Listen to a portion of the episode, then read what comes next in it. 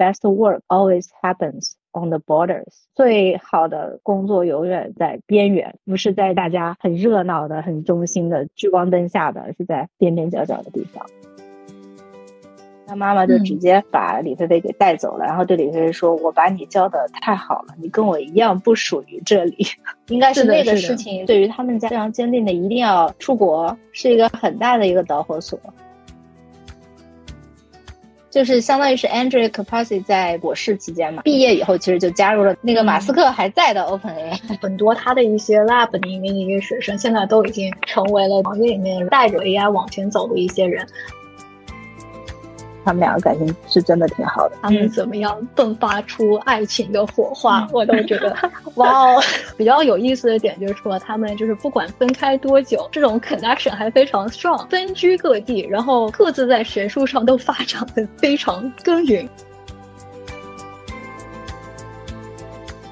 欢迎收听 Day One Global 系列的新一期播客，我是 Ruby，这期节目是非常特别的一期。我和朋友 Joyce 会一起聊聊 AI 科学家李飞飞博士的新书《The World I See》，我看见的世界。这本书以细腻的笔触回顾了李飞飞一家从中国成都到美国生活，她的成长与科学探索经历，以及她见证的 AI 发展历程。这本新书的英文版正式发布于二零二三年十一月，很快登顶美国亚马逊最佳自传回忆录的排行榜，评分是四点七分，被奥巴马、Pixar 创始人、领英创始人等众多大咖推荐。中文译本不出意外也会在今年上半年由中信出版社推出。我们在节目的后半期也会聊到，由于是一本女性传记，我自己收获的共鸣也超过了读马斯克传的感受。非常巧的是，和李菲菲一样是第一代移民的 Joyce。也在年底读完了这本书，所以我找他一起录了期节目，分享我们的读书笔记。由于这本书是英文传记，所以我们在聊的时候会提到一些未待翻译的名词，我尽量在节目的 show notes 里做标注。这期录制时间是在二三年年末的最后一周，我们都带着满满的正能量跨年了，也正好作为新年的第一期节目和大家分享，希望你会喜欢。今天就非常高兴找到 Joyce 跟我一起来分享这本书，因为我们也是刚读完，特别的有共鸣。加上 Joyce 的背景也是在十几岁 teenager 的时候。从中国国内去到美国生活，最近应该是去年吧，从美国又回到上海，是在谷歌工作。我其实是大概初中八年级的时候，其实读了一个学期，后到的美国。最早被李薇薇这本书吸引到的一个点，就是说有一个相似的 background，就是差不多时间到的美国，经历过融入美国的一个，无论是语言环境也好，还是文化环境也好，还是啊学习生活等等各个方面的一些适应的一个过程。我其实本科也。是去了一所工科学校，我是去了卡内基梅隆，我学的是 finance，也算是在美国读完本科，然后出来工作。不要感觉这本书一定程度上从个人生活一些有些相似的地方以外，哦，还有一些是看到对于科技、对于 AI 这块的一个兴趣。因为确实，我觉得李飞飞是一个，我蛮佩服她作为一个女性在学术上的一个坚持，这个其实是蛮难得的。其实我了解到这本书，是因为我刚好在听一个 A 十六 Z 的播客。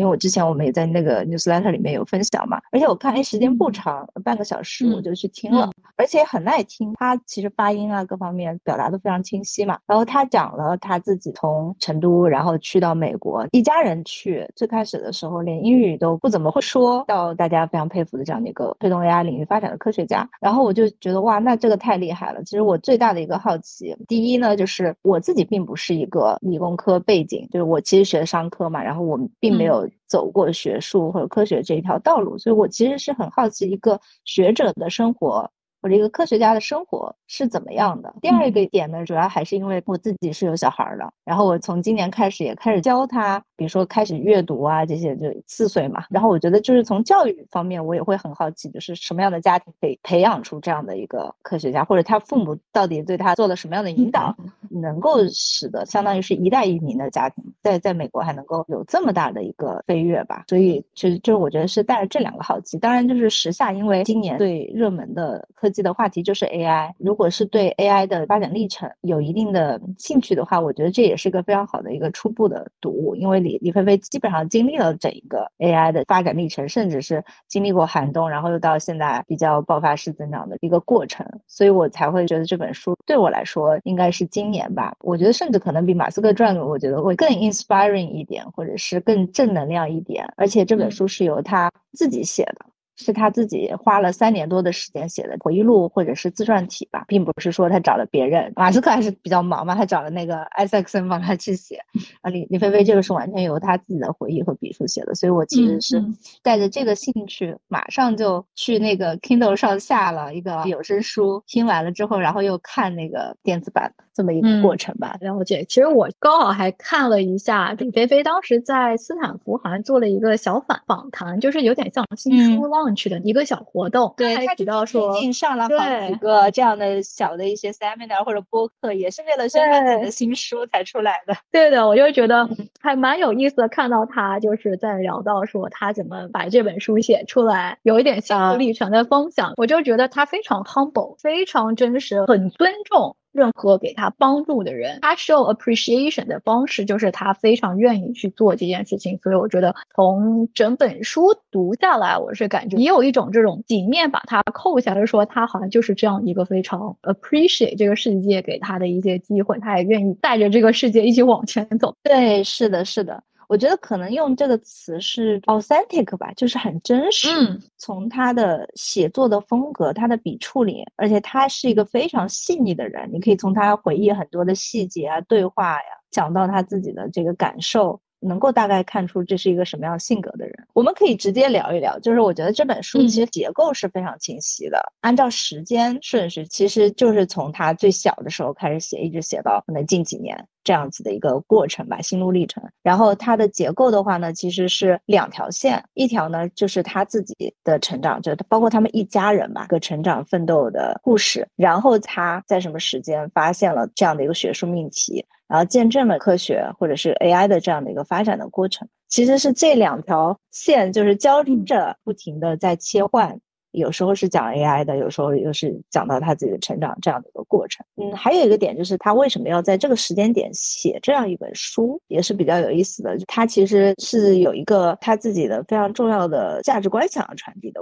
就是 human centered AI，希望去倡导开发 AI 的动机是更多的要以人为本，所以他会选择从在这个时间点吧，近几年去写这个书。他希望能够在不管是学术界还是在科技行业里面，可能去倡导以人为本的这样的一个对于 AI 的探索还是应用吧。我觉得你说最后一点其实蛮重要的，整个就是感觉今年 AI 新浪潮的新元年，我无论是发展的阶段也好，到了一个非常有意思的 inflection point，所以他站出来去把这个嗯 human 的这个部分也结合他自己的成长经历，能把 human 他的一个价值观也好，他的成长经历，他作为一个 human being 也好，就是结合起来，我觉得。其实也是这本书出彩的一个原因。嗯，是的，是的，就是你能够从他的讲述里面了解到这个东西跟我们的生活究竟有什么样的关系，而不是仅仅看到好像是有很多的这个大的杀气又出来了，然后能能怎么样？对对对，那那种。很炫的样子，对，好啊，那我们可以从他的家庭开始说吧。就我其实是没有想到，虽然他是在成都长大的，但他其实他妈妈是跟我是老乡，是杭州人，他又是在北京出生的。后来好像反正一家人吧，到了成都，所以他整个童年其实是相当于是在成都去，就好像成都的外环吧生活的。嗯，他其实，在前面的两三章有蛮多的篇幅是讲到自己的父母，就他爸爸其实是个工程师，他爸爸又非常非常的爱。大自然，其实他爸爸一直到这本书里面贯穿的所有的点，就是他爸爸其实是还是蛮有童真的一个，嗯，这有点 nerdy 的这样的一个人吧。我觉得这个点其实他是挺像他爸爸的，对对，非常 free spirit，有一点非常工程思维，然后很喜欢钻研。对，我觉得有一个细节是非常有意思的，就是他妈妈在进了产房生他的时候，他爸爸是迟到的。就他爸爸就没有按时的去医院说，然后大家后来找他说，他爸爸是在一个公园里面，好像在观鸟，就是在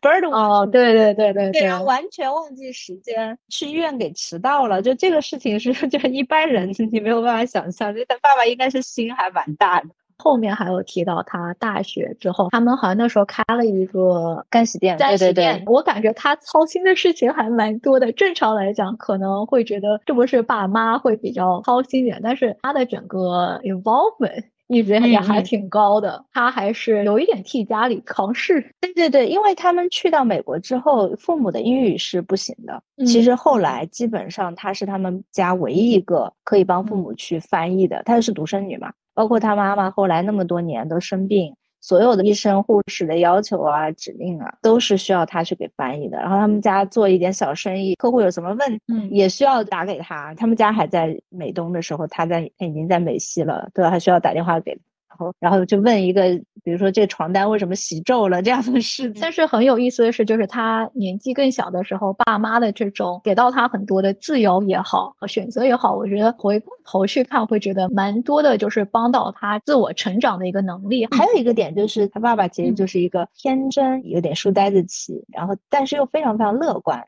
在什么样的环境中都能找到乐子的这么一个爸爸吧。就我觉得这么一个心比较大的。然后他妈妈其实是就比较像他们家的定海神针，在早年的时候，就是他妈妈其实是一个非常坚定、非常有自己主见的这么一个人。这个也是个小插曲，就是我之前看这本书最开始几章的时候，我觉得这个书应该是比较难在国内出版，主要还是因为他妈妈的这个家庭背景的原因，对吧？嗯。但是现在看起来应该还是可能会有一些删减会出版吧。就他妈妈的家世其实非常的好，对他妈妈的祖母辈可能是就是说是清朝第一代的。大学生就是非常标准的这种书香门第，然后他妈妈自己成绩也非常非常好，但是因为呢，他妈妈的这个家庭成分啊，就是某些党派的这个原因，所以他妈妈其实是哪怕成绩非常好，也是没有机会去上到大学的。在那个年代，这个事情是在他的心里让他觉得非常不公平或者不公正的这么一个挫败感，所以他有形容他妈妈是他的心气，在经历这么多挫败之后，他其实一直想要。逃走，他想逃离这个世界。他妈妈对于很多的现行的机构啊，这种组织其实是有非常多的失望吧，就是很明显的这样的感觉。而且这个其实后续对他的身体。是造成了影响，就他妈妈应该有非常多年的这种机遇在这个里头，对对。然后他妈妈呢，当然也是就是非常给到李菲菲有非常大的影响，就是在于李菲菲小的时候，他妈妈一直给他看很多海外的书，包括海明威啊、狄更斯啊。那个时候国外的一些杂志，在那个年代应该是很不常见的。整本书里，其实我印象最深的一个。事情就是在他年轻的时候，就是去美国之前吧。李菲菲她成绩很好嘛，然后她六年级的时候上的成都的公立学校嘛，然后她自己在上六年级的时候，呃，有一次她下课的时候，她老师就说要让女孩子们先离开教室。要单独给男孩子讲事情，因为李菲菲其实是躲在外面 偷听嘛，她好奇心很强，就是说到底给这些男孩子讲什么啊？那个而且是个女老师，她就对那些男孩子说：“你们这些现在的这个跟理科学的太差了，你们。”呃，男孩子在数理上面是有优势的，我相信你们能比女孩子学得好，相当于是给他们在打气，或者是说激励他们要更加发愤图强吧。但是是单独对男孩子说的。然后还有一次呢，在他初中的时候，老师就是给他呃妈妈告状，跟他说呢，我们现在课业很重，那么多学业要复习，但是你女儿，我让大家来。分享一下，你们都在看什么书，都有在学什么东西。然后你女儿呢，没有读学校规定的课本和书单里的书，她读的是什么呢？然后就是读的是什么生命中 不可承受之轻，读一些英文小说、海洋生物主题的这个科学杂志，呃，太空主题 UFO 的这些科学杂志。她妈妈就说，我女儿是一个非常热爱阅读的孩子。那老师说，但是她没有在读我们学校的课本呀，然后没有读我们让她该复习的书。虽然说很聪。命，但是不遵守学校的这种指导啊，或者是不遵守学校的这纪律上面，好像就是你女儿也不会有特别大的发展，就是有给她这样的暗示，然后她妈妈就直接把李菲菲给带走了，然后对李菲菲说：“我把你教的太好了，你跟我一样不属于这里。”对对，他那个的心，然后包括自己年轻的时候的这种遭遇，一下子就给冒上来了。应该是那个事情，对于他们家非常坚定的，一定要出国，是一个很大的一个导火索。我感觉也是，以前会说男生比女生在理科上来的好呀，这样子一些说法。他妈妈呢就会觉得说我在这样的环境里面。没有得到应该有的机会。对，然后我不希望我女儿再次被这样的事情去限制她的发展，被这个社会的要规矩啊，要听话呀。嗯，而且李菲菲她碰巧又是数学和物理学的特别好的，所以他妈妈觉得在这样的环境里，可能对他并不是非常的有优势。其实他们决定要让他爸爸去的时候，是一个非常特殊的年份，就是八九。九二年的时候，就三年以后吧，就是他们全家是在美国团聚了，就他妈妈跟他一起坐的飞机，其实是有三年的时间。就根本没有看到他爸爸，也不知道他爸爸生活的怎么样。他跟他妈妈就是相当于是抛下了所有在家乡的一切，他们要去美国团聚。嗯，对的，你可能也会特别有感触。嗯，就初到美国，然后普林斯顿就这一段。对，因为其实我刚到美国的时候也是搬到了纽约。我其实是从南方，我是老家是福建福州的。他们在我出生以前都到美国，所以说和他们可能有点不一样的是，至少从家里的一个环境也好，就是不会觉得就是只是我们一个小家庭会好一。些就所以说，我记得当时就是看见他爸爸之后，他跟他妈妈一起到美国的时候，在适应环境上真的是非常困难。因为我还记得我刚到美国的时候，我是初中，然后当时是去了一个算是双语学校。但是美国八年级到九年级是申请高中的时候，印象很深，就是说，哎，到了高中又是一个新环境。但是其实那时候怎么样去申请高中呀？申请什么高中啊？就是我跟我爸妈一起去了解，说有哪些学校。所以说从适应环境上来讲，我觉得作为第一代移民或者一点五代。其实，在看到他整个过程和我自己走过的很多心路历程，其实会有非常强的一个共鸣感吧。对我来讲，很有共鸣的一个事情，其实是他很幸运在高中里面遇到非常好的老师，对，里面花了很大的篇幅来写萨贝拉对他全家的帮。对的，这个事情在我身上我很感恩，也是当时我在初中的时候，在申请高中的过程中，因为我以前小时候学音乐，高中其实在想说有哪些 高中可以选择，但是确确实实那时候其实英语不是特别好，或者说就是磕磕绊绊，很多时候都在摸索大家在说什么。的一个环境，遇到一个教科学的老师，刚好他的教室里面有钢琴，当时他就让我课后到他那边去弹琴。其实从相当于是给了你一个免费的练琴的机会，是吗？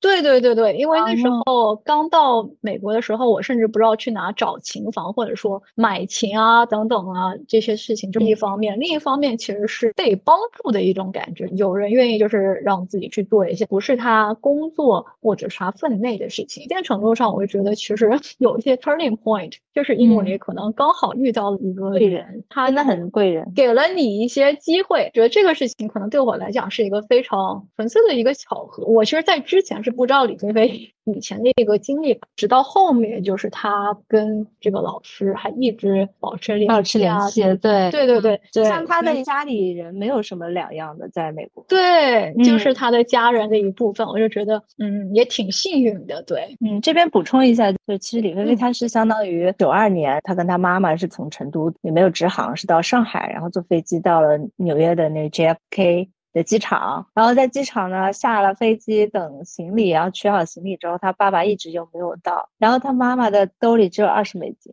就 就是真的是对 抛弃所有之前在。国内的生活其实好歹在国内还是一个中产知识分子家庭嘛。等他爸爸那个时候，他们其实是很慌张的，坐了十几个小时飞机。结果后来发现他爸爸是在美国买了一辆大概便宜的二手车，结果那车子呢在去那个机场的半路上又抛锚了。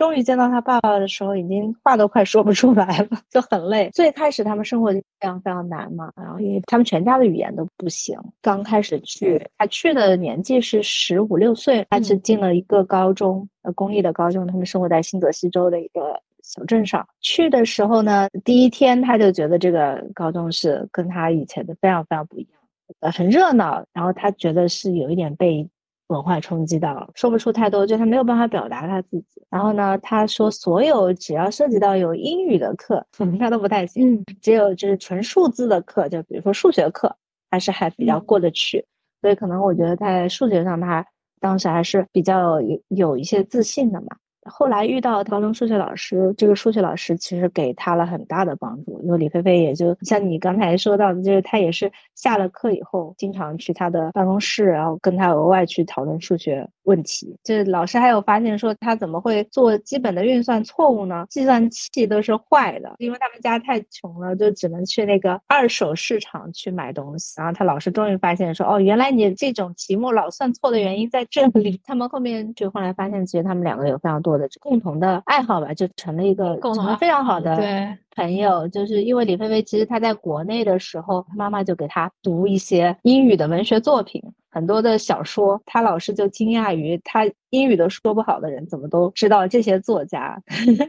看的是中文版。这个里面其实是一直贯穿到，甚至是求学完了之后，毕业了之后，然后找到工作，他的老师都一直在帮助他们一家，真的是一个贵人。而且他整篇篇幅里面也都提到了，就是 Sabella，真的是从他的 teenage 就是带他去了解了一个美国的一个很多的文化，甚至比如说跟家人的一些。可能没有办法讨论的事情，其实 Sabella 都有点 father 的那种角色，各方面给他很多的建议。我觉得其实 teenage year 其实是个很还蛮 tricky 的一个时间啊，特别是他爸爸妈妈也跟他一起在 struggle 去适应新的一个环境生活也好，然后他也是在不断的去学业上，他也在不断的成长。所以说，我觉得 Sabella 精神上和实际生活上都给了他非常大的帮助。对，是，我觉得真的就是仅次于他父母对他人生的这个改变吧。我觉得他在 Sabella 就是高中的对他的这些辅导里面，其实他也是慢慢在重新掌握回自信吧。他对学科上面的自信、语言的提升，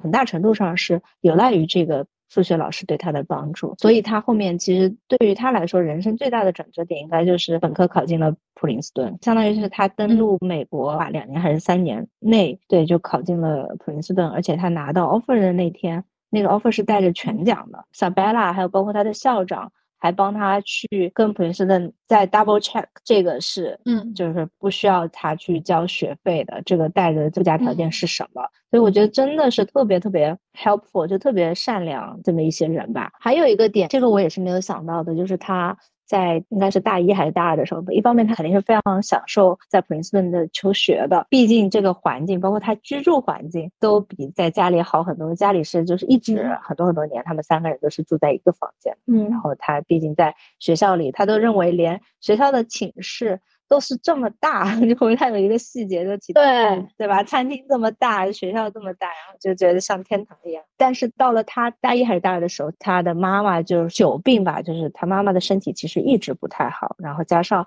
他们全家到了美国，其实一直都相当于在做蓝领的工作，包括李菲菲也在餐馆里要去兼职帮忙。呃，去存钱嘛。他妈妈青年时期的风湿病，终于好像是演变成了心血管的问题。应该是他刚刚没高兴多久进大一，他妈妈的病就开始拉响警报，就需要动手术了，而且是很大的一笔钱。他妈妈的这个病其实一直贯穿了整本书吧，应该是说将近他们去美国多久，他妈妈的身体就好像无数次进这种急救室啊，无数次要动特别大的手术。他们家又是三个人没有任何医保的这样子的一个状态。当时好像是有一些朋友，反正也是 Sabella 还是谁帮他找，相当于他妈妈是可以作为一个学术研究的机会，可以去动这个手术，然后才第一次发作才保住了性命吧。这个事情里面，就是后来就医生就说你妈妈是救回来了，但是她不能再全职工作了。但是他们家又有很大的经济压力的情况下，他们就讨论说，是不是要做一个小生意，这样子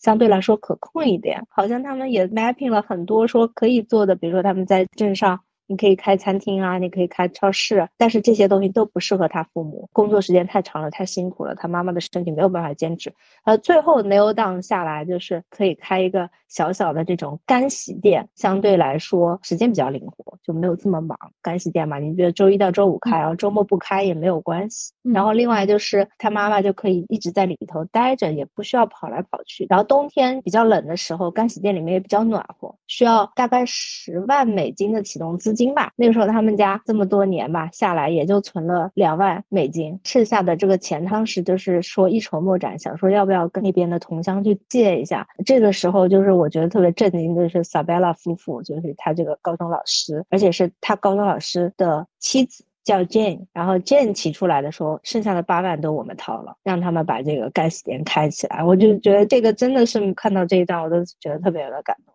对，因为确确实实特别特别难，特别作为新移民，在非常受限的一个环境下，其实在美国确实也有看到挺多移民，但是他们可能会有一些 support 会更好一点，像同乡会也好，或者是什么，可能会更熟悉一点环境。但是我觉得像他们家确确实实遇到 Stella，简直是这个人生大贵人。对对对对对，在各个方面遇到事情，我就觉得非常幸运的事情是李菲菲总是能找到 Stella，然后 Stella 他们总是愿意去帮他，我觉得其实是非常非常可贵的。嗯，是是。所以毕业了之后，他先是本科是在。普林斯顿，然后博士其实是在 Caltech。Caltech，博士毕业了之后，短暂的去过一段时间，是伊利诺伊大学受雇了一年不到。后面普林斯顿就是他的母校，又邀请他过去的时候，我记得有一个场景，就是他一家人吧，就是去到普林斯顿的时候，他下了这个火车。还是下了飞机，Sabella 全家都在车站迎接他，从来没有把他当外人。对，所以不得不说，就是我觉得对于他们来讲，互相找到了一个对方，这种感觉还是特别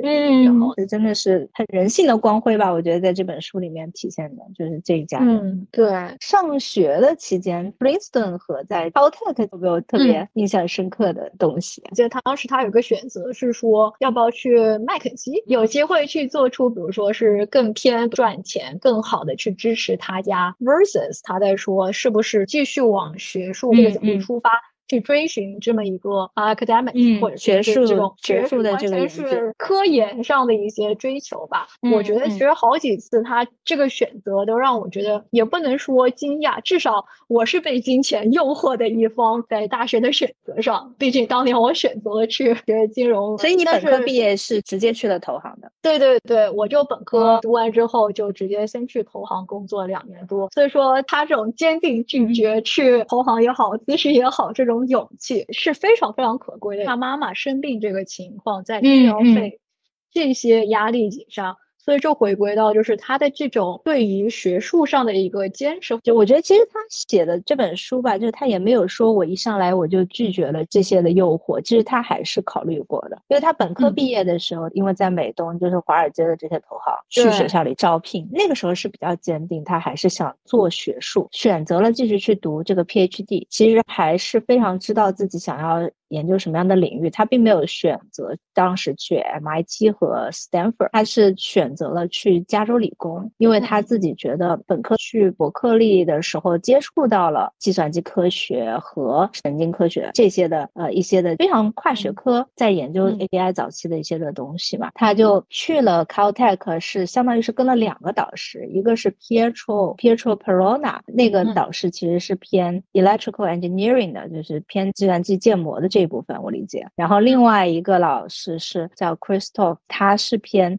神经科学的，所以其实他同时博士是在跟着两个导师，这也就是为什么他能够把很多东西去结合起来去做。他同时了解人怎么去学习，同时又要知道计算机是怎么去识别就是图像这一块儿。所以这个其实他大四毕业的时候是又有投行的浪潮，投行来招聘，然后又有互联网的浪潮，应该是九九年嘛，就两千年那个时候有非常多高薪的诱惑，这个。时候，他其实是非常坚决的拒绝了。因然后后来他不坚决的那一次，就是你刚才提到的博士期间，他妈妈又到了一个非常需要用钱的程度了，就是他妈妈的身体非常的差，然后还是需要长期的这个治疗的时候，他其实是考虑过拿那个 McKinsey 的一个 offer 的，而且 McKinsey 已经给他报了数了，应该是。然后他当时就觉得我们一家人。三个人都没有医保，他进了麦肯锡之后，他能够给妈妈提供更好的治疗条件。然后他面试回来的时候是穿着那个西装吧，就是 consulting 的那种风格的装束，就被他妈妈非常敏感的看到了。他妈妈就说：“你们现在学术研究是看成这样吗？”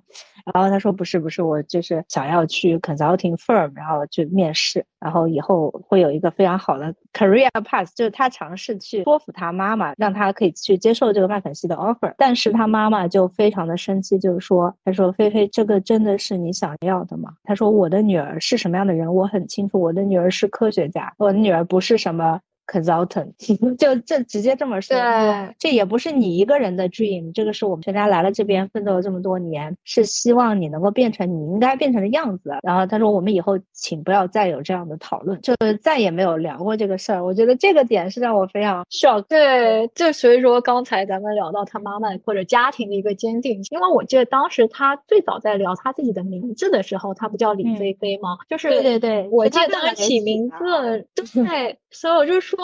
其实从始至终贯穿他整个选择，这个在我们可能觉得是人生很重要的观点，就是你你学什么做什么的节点上，无论是他爸妈也好，还是。他的老师 Sabella 也好，给了他有一点甚至理想主义的一种追寻吧。对对，自由度。我补充一点，你刚才就是说这菲菲这个名字的意图，就是他爸爸就觉得说是男孩是女孩都可以叫这个名字，就是在他出生时，他爸爸就没有特别在意，就是说就是我我养个女儿跟养个儿子有什么区别？对的对的，就是在等等这些选择上，我觉得可能让他有很大的一种空间去发挥，去追寻自己真正想要的是什么。我。觉得也是支撑他到最后说，因为 AI 也是经历过很多寒冬的点，就是让他一直坚持下去的一些点。因为确实刚才咱们讲到金钱这个部分，包括他后来在讲 AI 部分需要找学生来帮他去做工作的时候，可以看到他身上一直有的这种坚定。我感觉其实跟他一路走过来，其实到后面他的坚持是有很大的一个相关性的。嗯，就是他其实。一直都很知道自己要什么，就他喜欢物理，他本身就是喜欢科学。因为我自己啊，年轻的时候是没有喜欢物理的，所以我也是从一个新的 perspective 了解，说啊，原来他喜欢物理是这样的。他就是说，物理是能够去问非常大的。问题就比如说宇宙的 尽头是什么，对吧？然后他喜欢物理的部分就是这种大胆。李飞其实很冒险精神，所以他觉得物理对他的吸引力是在于大家都会愿意去问这么大胆的问题，推动这个物理学的进步。然后他后面在本科的时候接触到，因为他有一次的夏令营的时候，他去报名伯克利的这一个 summer camp，接触到了研究人脑、研究神经。科学的这部分，跨学科的这这些的实验的之后，他就发现哇，这完全是给他打开了新的一扇门，然后他就一直挥之不去，就是想要了解说人怎么学习的，怎么去处理这个图片信息，然后变成对于世界的认知的，所以就这个就成为他后面很大的关注的命题。书里面顺着 AI 这个发展的时候，从他自己的角度有什么样的问题，或者他叫 North Star 嘛，指引着他的好奇心，然后去一个一个的去克服，坚定的去选择了一。个很多人根本就没有去很在意的这样的一个方向。对的，对的，就是我觉得很大的两个点，又非常在他身上体现的淋漓尽致的，就是这个 passion，就怎么样去 follow，去坚定的去选择自己想要去研究也好，去追寻的一个道路，这个是一方面。嗯，另外一个方面，我觉得在他身上体现的也是一个就是 curiosity，这种好奇心。其实一定程度上，包括像他对 visual 的一些视觉领域对这块的 journey，其实很大程度上能够看到他是对不同的领域，包括对于人的一个 cur。curiosity，哎，因为他对这个事情有好奇，他不断的去研究、去探索这个事情有没有发展的一个方向吧。嗯嗯，是的，是的，而且我看了以后，我才会发现这个领域是有多前沿。其实他当时也是比较幸运，我觉得我反过来看，他自己也会觉得很幸运，就是他参与的这个事情，在两千年左右吧，去到加州理工，然后跟随这两位导师的时候，他们两个导师一直在讨论的一篇论文，也是后面激发他所有的 ImageNet 的他的这些的 idea，嗯，从头的追溯其实就是一篇九七年还是九八年发发表的一个。论文在他去 Caltech 加州理工三年前才发表的，然后他们就是接着往下再去做的，可以说明当时是多么前沿。记得好像那个论文他讲的结论就是说，人的脑的视觉处理，他看到的东西其实是按照 category 去分类的，就比如说它是一个物体，然后这个物体是个杯子，对吧？而不是按照色彩或者是轮廓去分类，这样的话，人脑就是按照这个世界有多少的类型的东西，快速的去认知这个世界了。所以他的研研究的方向其实是从这个领域开始。李飞飞和他导师他们当时对这个领域最大的贡献就是怎么样去建构分类的方式吧，怎么样让机器和计算机根据分类去认识世界。这个事情就成为了李飞飞生的这个命题。第六章吧，他说我找到的 North Star 就是要做。project。灵感是来源于人的学习嘛？如果说他们有一个方式是用一个算法能够让机器看了足够多的东西，是不是就能够像人一样去给物体去分类，能够得出看到这个东西就是什么东西这样的一个认知？嗯，就李飞飞被学术界很大的认可，其实就是他是个 ImageNet 这个创始人，里面也有比较长的一个篇幅是讲到 ImageNet 是。怎么来的？他这个中间，他其实是遇到了哪些的挫败或者是挫折吧？嗯，以及最后他又怎么样在这个。过程中把它做成的，可能他自己当时都没有想到一定能做成。我没有想到，就是说学术的研究或者是说科学也得像企业家或者创业一样，有那种赌徒精神。他觉得这是他 life gamble 吧，赌在这个事情上了。对对，回到刚才咱们讨论的一个点，就是，他是对这个事情的一个兴趣和一个信念，有点就是让他去推动整个事情的一个发展过程中，会有很多我觉得是无法预测，不确定性非常非常大，所以说。有一定程度上也是非常耐得住寂寞。然后去挑战，对对是这种好多年，其实一直都是 AI 寒冬嘛，或者说它这个领域的寒冬。我自己印象比较深刻的就是他最开始他找到了自己的学术命题是在加州理工，Pietro 他们当时有一个项目就是叫 Caltech 幺零幺，他们当时是希望做一个 machine learning 的图片集，两千年到两千零七年之间吧。他们最开始是说我们做十个分类物品啊或者人啊这些，Pietro 就 challenge 他能不能去做一百个分类。互联网还没有这么。发达嘛，所以对他来说已经是非常不可能完成的任务了。他就说这个幺零幺是他对老师的一个回敬。你要求我做一百个分类，然后我做到了一百零一个。但是这个结束了之后呢，后面就拿到教职，然后又去了普林斯顿嘛。这其实他相当于他自己去领导研究了，就并不是说他的导师还要要求他，但他相当于把这个研究继续向前推进。他们就觉得说，可能之前的分类是远远不够去了解世界上的万事万物，去识别所有的图片的。人能够接触到究竟这个世界上多少的东西的分类，它其实相当于算法去训练的这个图片库也要有这么大的丰富度吧。回普林斯顿的时候，他就是跟一个心理学家，他这个书里面叫提到叫 George Armitage。用英语里面的单词的分类，词语之间的这个网状的这个联系吧，去给世界上的所有的东西做这个分类，这个就启发他创建了 ImageNet。因为那个 WordNet 他了解下来，就是说有三万个事物的分类。这个跟他原先一百个完全不是一个级别，他们到后面又重新再去整理之后，也至少是需要两万多个，加上每一个分类要提供大概一千个图片去训练，总共加起来就得有两千万张图。两千万张图在零六年的时候，基本上他就没有办法想象他去哪里拿那么多的数据。然后他当时招的那个博士生吧，就他的那个学生，就他们俩干这个活。他们说要做这个 ImageNet，然后博士生给他算了一算，那博士生也算个十九年，我印象特别深。对，十九年这个我也印象特别深。然后他们后面就说，哦，那是不是一个工程问题呢？就我们把这个流程又要优化一下。这个学生叫 加邓，所以现在应该已经是个非常厉害的教授了，好像也是在斯坦福的。然后就说，那怎么去招那个博士生给你干呢？就不可能有人来普林斯顿，然后说我这博士读十九年。他有一次回加州理工，然后跟他的老师聊，我们现在还在做这个 ImageNet，然后他老师就说，你是不是有一点过了？就李飞飞，你是不是这个事情好像没有必要去做这么一个事情？连他的老师都不是那么看好这个领域了，但是他就对这个 idea 是非常非常坚持的。这个方向他就当时有一点孤注一掷了，因为他也知道说，如果他这个东西几年下去做不出来，他的教职是可能不保，要去努力嘛，要发 paper，然后要有成果，然后要获得这个终身教职 tenure 的这个职位，才能够就他们一家人相对来说生活稳定一点。就他们家全靠他了，对吧？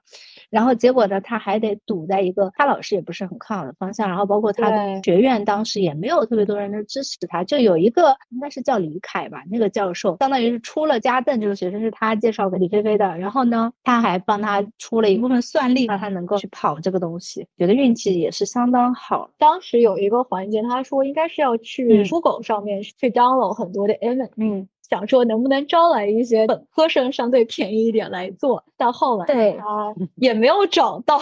各个方向都在跟他说你为什么要做这件事情，你为什么要坚持？很巧的是，应该是一个斯坦福的一个 master，刚好来他这边，就是说，哎，你知道不知道有个 crowdsourcing 的一个方法，帮他去说怎么样，你可以雇佣很多全世界的人，就不要执着于找什么 Princeton 的那个 undergrad 来给你做这个这个 download click。对对，是一个 Amazon 整合的一件事情，是 Amazon 的一个 crowdsourcing 平台嘛，叫 Amazon Mechanical Turk，在那个时候正好就 ready 了，他就后面就让这个加登去招兼职的全世界各地的这个员工嘛，然后用优化过的流程，他们还搭了一个类似像是审这个图片的后台，就是产品化这件事儿，我觉得很神奇的这种做这个事情的方法，所以是的，是的，他这个研究的进程被互联网大大的加速。他在坚持他自己的事情的时候，而且可能我们现在不会觉得是很困难一些事情，但是在那个时期，他遇到的这些，他们相当于他是从头开始把这一套跑出来的那个领是的，是的，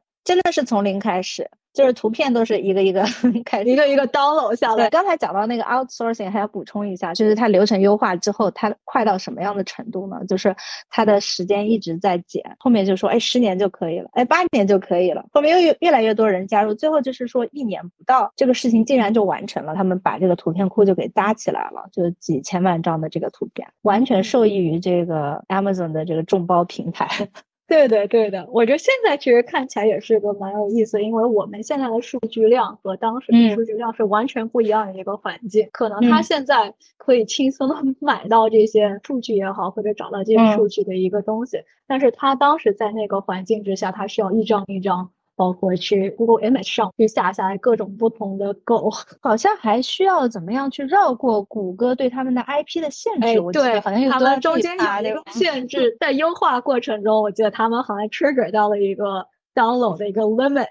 做科研，然后在各种找东西，然后被 Corporate 发现了你的大量拉数据。所以其实做科研呢，很多的这个环节啊，就是也是很枯燥的，解决一些你真的没有办法想象，一并不是特别高深的问题，但是是特别复杂、特别难的这种，甚至有点繁琐。我觉得有一些就很基础，刚开始做科研，他也其实有一点惊讶的一些工作，包括就是怎么安排学生来进来做实验，就是跟真正想象的科研过程其实是不一样，蛮真。实的就是他写出来说，这科研不是我们感觉高大上的，就是在那边敲代码也好，未来三年五年咱们进程成果长什么样，deliverable 长什么样，中间其实是很多就是非常 routine 的一些工作，你可能要记录下非常，哎，谁来谁来给你做实验，他的实验结果是什么，这种最基本的 admin 的工作。到甚至到后面怎么样去解决？哎，我怎么去下载这些图片？那到后面还要组织一些 competition 来 test 它的那个。对对，contest，这个我也想说，觉得有点像 program management。哎，怎么会是一个教授，甚至这个一个科研组，他的一个 lab 去做的一些事情？对他那个 contest 的想法，就是他们把 ImageNet 这个图片库给建起来了之后，他们其实就发起了一个竞赛。这个竞赛就是让全世界的科研人员，大家都可以用这个图片来跑它的。算法跑到 algorithm，那我当时就想，哇塞，它这个 contest 真的很像互联网运营干的事情，对吧？这社区里面组织一个活动，然后把大家 engage 起来，它其实是就在做这样一个事情嘛。对对对。对，然后当时他还做了好几届，然后一开始前两届大家的参与度吧，跑出来效果都没有特别好，甚至到了最后突然间才有一个比较大的一个 turning point。他其实应该是在一零年之后吧办这个。ImageNet 到了第二年还是第三年的时候，他的这个参与度其实是下降了。这 这个也要运营嘛，对吧？因为它的 engagement 也没有很高，就没有说那么多的团队来。一二年是李菲菲生孩子，就这个我我我看到印象特别深刻。哎，因为我自己当妈的嘛，所以我算了一下，好像三十六岁了。其实可能那个时候，她应该是说没有办法去比赛现场，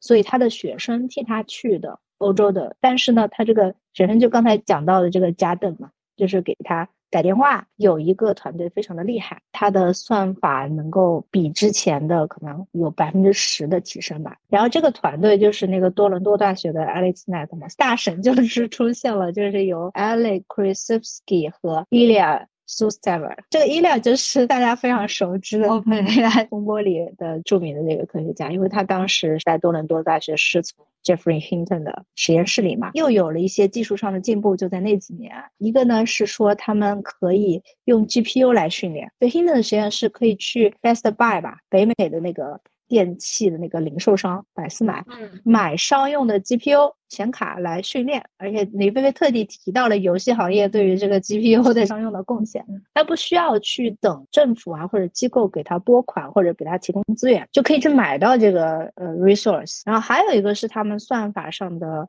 很大的进步吧，就是这块卷积神经网络，七十年代。在新泽西附近的贝尔实验室里面做研究的时候，其实就有神经网络。当时他们是扫描那个邮编，全球的还是北美的所有的这个邮编，所以这个算法相当于是比较好的，可以去识别文字。伊利亚还有包括 Alex 在的这个多伦多大学的这个是 AlexNet 实验室吧，新的这个算法其实是比较好的，可以用来。识别图像准确度是比以前有非常大的进步。他当时完全没有想到的一个 turning point，就你刚才说的，就是转折点，就在一二年的时候，他们 ImageNet 发起这个比赛的两三年之后吧。其实那两三年并不是非常火热的，大家对 AI 也没有多高的这个关注度吧。嗯。但是呢，由于科技的这种进步，有很多领域，呃，甚至是显卡这个进步啊，然后包括你的。互联网存储啊，包括数据量的这种进步，算力的这种进步，使得说他们一下子就会有一个非常大的飞跃，在图像的识别上，有很多都是在发展，但是它慢慢形成一种量变到质变是怎么说吧？包括他提到中间的那些关于算力上的一些提高，只有回过头去看，我觉得可能才能总结说这个事情的演变是这样子。就是觉得这个事情很多时候是以一种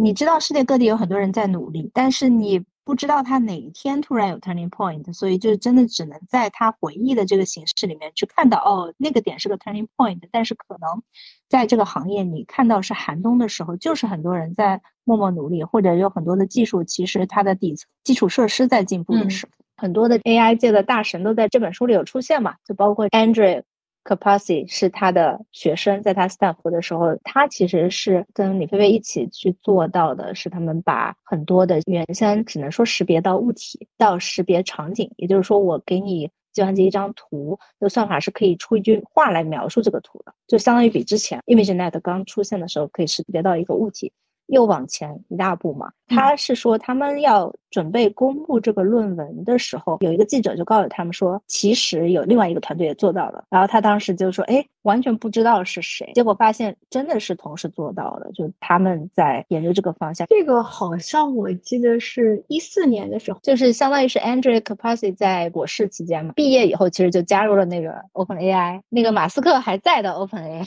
很多他的一些 lab 的那些学生现在都已经成。为了现在行业里面带着这个 AI 往前走的一些人，包括我记得当时整个 Large Language Model development 的一个过程，就是用语言这个东西。所以说，从视觉到语言到他的很多学生现在的一个发展的一个路径，他有一个小的细节，就是说他当时为什么会 Stanford 的邀请从普林斯顿。把整个 ImageNet 的这个 lab 给搬到了斯坦福。他其实一直在业界跟很多湾区这边、硅谷这边的这个行业里的人保持好的联系。他其实经常周末飞到硅谷这边，然后他当时就跟像吴恩达呀这些人，其实他们都经常在这个领域去进行很多的讨论。肯定是因为他们在这个领域里面，他自己也跑得非常的前面，后面促成了他整个 lab 就搬到了斯坦福。他妈妈心肺有非常大的障碍嘛，只要去了加州又会好一点。其实我印象也是，她应该是后来她搬到硅谷之后，当时她老公也是拿到了一个机会。其实硅谷是个蛮神奇的地方，因为之前我也在那边待了七八年，就觉得确确实实有很多魔力把大家给到最后都凝聚在了硅谷这么一个地方。其实硅谷最厉害的还是可以把那么多的人聚在一起，为了一些领域去工作嘛。你当时在的时候都是在 Google 吗？这七八年，对，非常巧的是，我是一六年加入的 Google，硅谷还是一个非常非常新鲜或者是爆发的地方，因为我之前其实也在东海岸，你就是也是被硅谷吸过来的人才，这个 vibe 是真的是非常不一样。从东岸的 toughness 到西海岸的一种 full of energy，天气对环境的影响也是非常大的。对，我觉得比较有意思的是，李飞飞也是会吐槽，就说哎，拥堵呀这些，我觉得更多是他去了 Google 做了 chief scientist 的 role，所以说当时也是会在活动上看到他。其实你刚才讲到一六年，我看书里面经常讲到他家人嘛。他经常会从家人对于一件事情怎么去看待的这个视角来看，就是这个科技的发展有多大的变化。所以我觉得这个是很有意思的一个点，它到底跟普通人有什么关系？所以在一六年的时候，因为是 AlphaGo 下围棋赢了，他爸爸妈妈第一次在微信上收到了中国的同乡来问说：“听说你女儿是一个。” AI 科学家能不能给我们讲一讲这个到底是怎么回事儿？所以他也是在那个时候就是想说啊，那我们这个行业好像有一点从一个默默无闻的发展的角落，到了就是在报纸头条的这么一个关注度。他中间还有一。就是他妈妈手术大抢救的时候，然后他妈妈在醒来了之后就一直看着他，问他说：“菲菲，你究竟是干什么的？” 他说：“我知道你是科学家，但是我不知道你是干什么的。”所以他还要用讲通俗易懂的话给他妈妈听，就是他究竟是在做什么。所以他妈妈是很支持他的科学事业，但是是真的从来不知道他在干什么。然后呢，他就说：“那你做这个 AI 科研嘛？AI，请问它究竟能够帮助人类干什么？”他就可能讲一些例子，就是说那个时候好像已经有 Waymo 这些的无人驾驶车。看你作为一个病人，你以后也许会有机器人，然后会有这些无人驾驶车带你出去看看，并不一定非得我或者是爸爸在你身边。然后妈妈说：“哎，那这个听着好像真的对我是有用的哈。”又问他说：“那呃，What else can？” AI do to help people，就是念 AI 还能帮助人类干什么？然后他说，这个其实对于他来说是一个非常大学术追求上的一个变化吧，或者是升级吧。书的那一部分开始到后面，他一直在讲这个呃以人为本的这个 AI 世界，就 human centered AI。我觉很大的程度上是来自于他要有非常多的时间去帮助病中的老母亲吧。他妈妈这么多年，这个医疗的这个负担也很重，真的是他把医院的可能各个部门、各个科室都各个医疗体系吧，可能都跑过了，然后陪护啊也都是家常便饭的，所以他也会觉得这个能对 health。care 或者就是普通人呃有多大的这种帮助，然后怎么能够使得科技的发展还是能够让普通人感受到这种温暖和尊重，这个是他为什么要写这本书，然后后面他会有这么多的人为本的这个出来的演讲啊，或者是这个价值观的倡导的一个非常重要的点。对，因为我觉得可以很明显的感觉到，就是包括他一开始对于 AI 的那种兴奋度，包括他刚加入 Google。看到在他的实验室里面会用到，比如说 Google Street View 的一些 images，他的当时的一个学生去做一些这块面的分析，然后通过这个分析，比如说可以分析出很多不同的 social economics 的一些结果呀，这些包括他加入 Google 那段时间非常激动，又有算又有算力，又有这么多的大家各个行业的 client，这么多的数据，对于他来讲，就一开始是那种激动的游戏的天堂。其实 Google 那时候就是很愿意支付非常高额的薪水，吸引来很多，比如说嗯 PhD。啊，就是加入 Google 这个行列，是有很多的空间去做不同的研究啊、发展啊这些。到后面重新让他去反思说 AI 它的一个意义或者它的一个定位是什么。有意思的是，他在那段写的时候是在结合说，又加入了一些他关于他妈妈带着他妈妈去 operating room 的那一段经历。整个就是他穿插之中，把他的人的那个部分，他究竟是谁？他希望 AI 的那个象性是哪里的东西？是怎么样被激发出来，就回归到就是说，哎，他的家人，他的生长，他希望是能够切切实实的帮到人，或者以人为本的这个核心。包括他后来讲到他的 congressional hearing 的部分，怎么样说啊？现在他要去国会要做听证，他怎么样回归？他当时其实心里是打鼓，说问到非常困难的问题。美国其实国会有点像 TikTok，对，就是对对对，最近几次咱们经常听到的就是，哎呀，问到非常刁钻的一些问题啊。会不会被指责啊？这些的，这个对他来讲也是一个非常难的一个事情，对吧？咱们也可以想象当时那个环境。但是他回归到他的本心，回归到 AI 到底是什么，就是去把这个事情换了一个方法去讲，以人为本这个东西，所有的东西就像 puzzles 一样，就是拼图拼起来的，成为它最后一个章节或者铺垫的一个叫做 the next North Star 的那种指引。嗯，是的，所以它的 North Star 其实就是 human centered AI 嘛。具体一点就是怎么样更好的以人为出发点去发展科技，更多的去帮助人类吧。就你刚才讲的那个国会的听证会，应该是二零一八年的时候吧，也是这本书的开头，其实就是以这个场景，就是他在要准备听证会的这个场景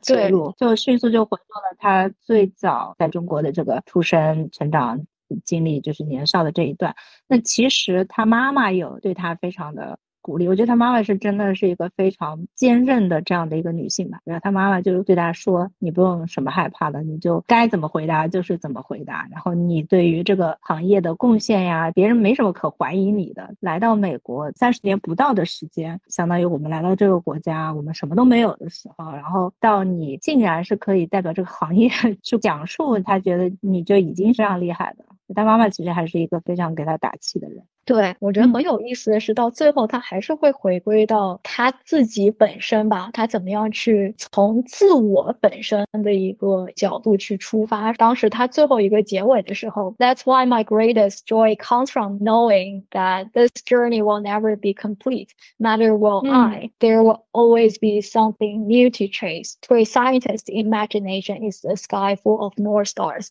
我就觉得他最后拉回来的那种感觉，就是说，他觉得这个。 世界就像他整个走过的一个过程来讲，去 embrace 去探索的这个过程，这个可能是最感动我的点。其实他很享受这个追寻的过程。对，我们最后再讲一讲，也是非常甜的这个部分。但是他其实这个含糖量比例不高的，就是她跟她老公怎么认识，然后怎么样？对啊，就是伴侣的这一部分。其实我觉得应该多写一点的，但是他们的笔墨是不多的，但是你可以很好的感受到他们两个感情是真的挺好的。是的，是的，他们还是蛮追逐自己的学术梦想的，而且是就两个两个 nerdy 嘛，两个非常 nerdy 的人。对的，两个就是我，我觉得包括他们就是遇到和他们怎么样迸发出爱情的火花，我都觉得 哇哦。比较有意思的点就是说，他们就是不管分开多久，这种 connection 还非常 strong，分居各地，然后各自在学术上都发展的非常耕耘。两个人在一起的时候又非常非常好，包括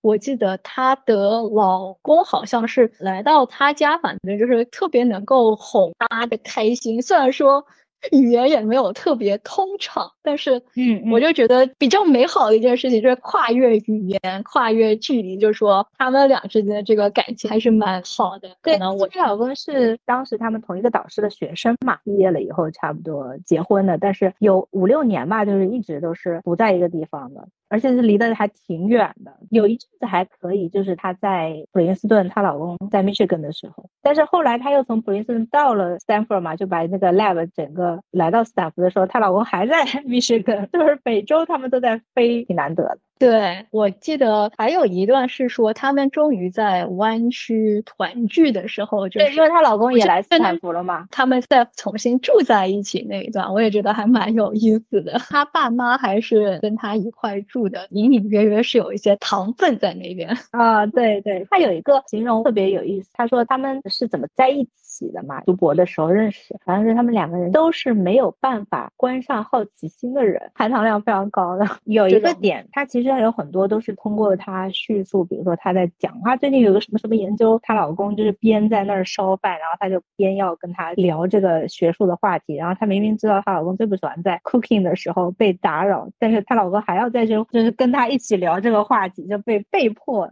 去接受这些信息，对的。他们无论是相处的过程也好，还是他们之间的一个 dynamic，因为有的时候我就感觉会比较常听到的就是非常 power couple 的一种描述，但他们之间反而就是给人感觉有一种非常 special click 在其中，然后又非常普通的家庭。很像，我不知道你有没有看过那个大法官金斯伯格纪录片？对的，对的。这两对 couple 是有点像，都是男士。的厨艺非常的好，很多才多艺。其实她老公挺多才多艺的，就音乐各方面都很好，然后也挺有情调的这么一个人。然后人也性格又非常的 nice，可能相比来说还是李菲菲会更严肃一点，但她老公明显感觉到是一个比较幽默的大法官，就是金斯伯格跟他另一半那个时候的那种相处状态，我觉得还蛮像那个样子的。看他生活中的小细节等等这些，包括他描述他们之间的整个过程，还有一个点就是说。我觉得李菲菲在 narrative 的叙述方式是，我觉得非常非常的 Chinese 或中国人的一个影子。你可以在她身上看到 American 的影子，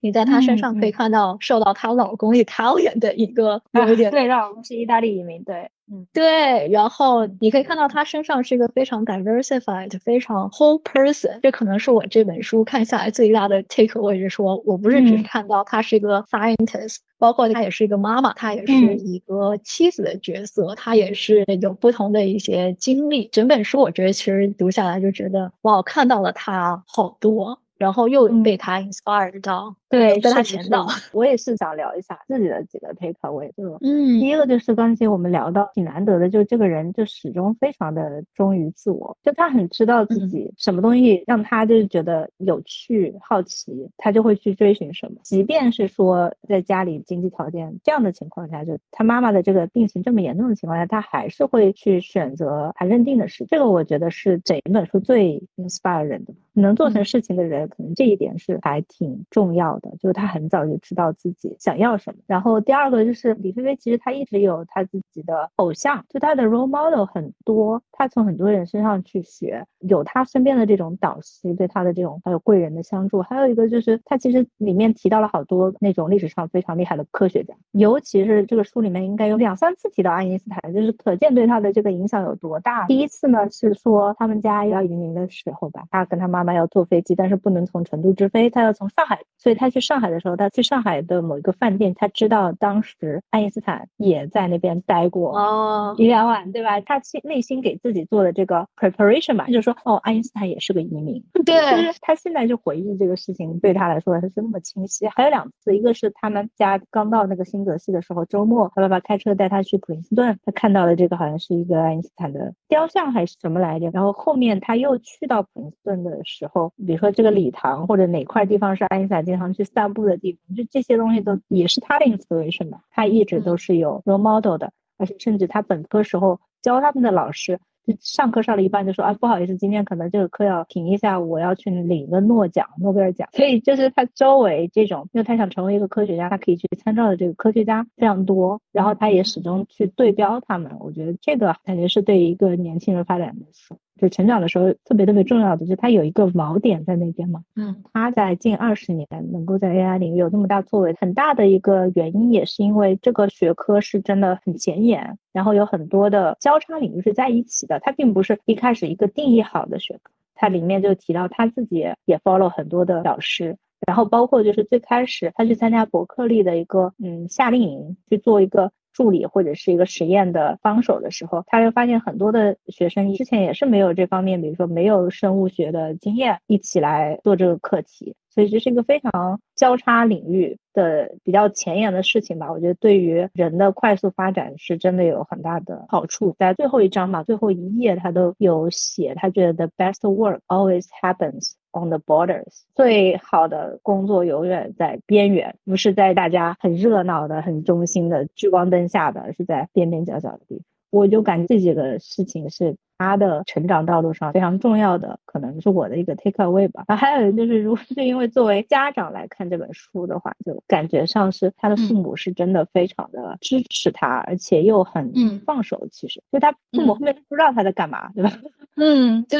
对。但他父母有个直觉，就是说我女儿应该是什么样的，我要让她发挥出最大的潜能，但我又不干预。对，我觉得你想的特别好，可能。对于我来讲，我觉得从他整本书的两条线来讲，我都非常非常有被感动到。从个人部分，可能就咱们一开始进入的点，可能是感觉是经历的类似，但实际上到后面更多的是在他身上看到很多对于学术上的一种追寻，在他成长过程中不被金钱 诱惑，一定程度上对人类来讲都可能是一件好的一个事情的一种坚持吧。让我觉得我们在他身上看到了帮他跨过的很多不同的 hurdles，然后。另外一块其实在于 AI 这一块，因为可能之前更多就是跟着公司的一些发展去走呀，或者是看一些包括现在很热门的一些话题啊等等，回过去看。可以看到，从他的角度给到了大家很多作为一个经历人的一个解读。很多时候，这些发展可能从他的角度来看，AI 是怎么发展的，也是有些原来不曾关注过的细节知识的一种补充吧，或者说当时没觉得很重要。再看看，哇哦，这个是这个 Open AI 的 Chief Scientist，包括他后面提到 Large Language Model，就是 Andre 原来帮他去做一个 capturing，就是一个 short description，当时只是当他的一个 research。一个 students，到现在他的发展，就觉得嗯，可以在他身上看到这个学科这个朝气蓬勃的发展和让人心生向往，就是 full of opportunities 的一种感觉。嗯，是的，是的，就会觉得这个行业还非常早期，然后发展的越来越快的那种感觉。他那么多的事情都是近十年内。发生的就是一下子好像到了原来可能哎好多好多小岔路，然后到现在蓬勃发展，可能加速发展的一个起始点，但这在同时又看到一些 ethics 这。方面，他的一个关注，当两者结合起来，我觉得这恰恰好。可能我们没有讲特别多，就是关于就是女性这一点，因为这本其实它应该是 Melinda Gates 的那个 series。The Moment of Lift 我也读了，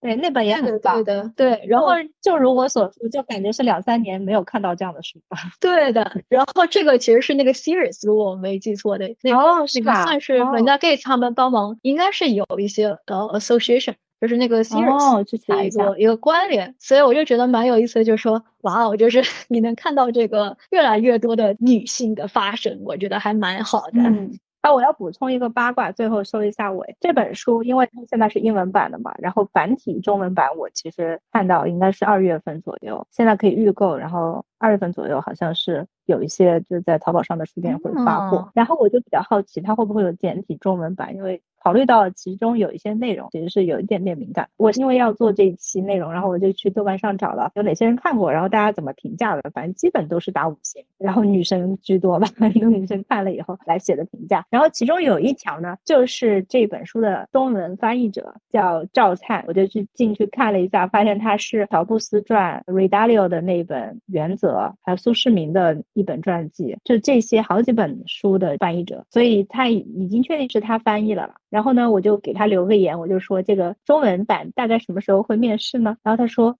这个不是很清楚，但是我已经交稿了，应该大概率是我觉得明年的第一季度会上中文版吧。然后如果中文版来的话，我有打算再把很多 AI 的这一部分再看一下，因为看英文真的还挺费劲的。我觉得我可以看看中文版，学习一下中文这个是怎么翻译的。所以因为赵灿是一个很优秀的翻译了。我都去关注他豆瓣，对的，我觉得真的是还蛮期待的。好呀，好呀，如果明年我们再遇到这种类型的书，或者是 有比较想聊的话题，我们可以再做一期。好的呀，好的呀，跨年了嘛，那提前祝你二零二四新年快乐，你也是跨年快乐。以上就是这期节目的全部内容。如果你喜欢我们的节目，欢迎前往小宇宙、苹果播客、Spotify。YouTube 订阅关注 Day One Global by Web3 Brand。听完节目后，你有任何想要探讨的话题，都欢迎各位听友朋友们在评论区留言。同时，欢迎访问我们的网站 Web3 Brand 点 io，订阅我们深度文字内容，也可以给我们的公众号留言，加入播客听友群。我们下一期再见。